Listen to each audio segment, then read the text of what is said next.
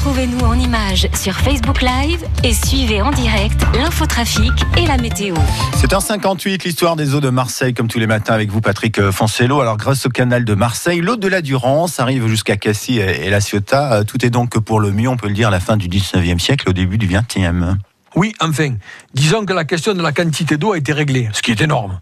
Quant à la qualité, il faut se rendre à l'évidence. En raison de son parcours alpestre et du régime torrentiel de ses affluents, la Durance livre une eau boueuse. L'une des préoccupations premières consiste donc à clarifier ces eaux. C'est pourquoi des bassins de décantation sont construits, dont celui de Saint-Christophe près de Rogne. Au début du XXe siècle, la typhoïde continue néanmoins à frapper lourdement les familles marseillaises. On dénombre jusqu'à 15 000 morts lors de l'épidémie de 1930 à 1935. L'utilisation du filtre Pasteur ne résout pas les problèmes de contamination. Mais qu'est-ce que le filtre Pasteur? Tout est résumé crûment dans la publicité d'alors. Filtrer l'eau d'ici pour éviter l'au-delà. Ceci au moyen d'un grand récipient en verre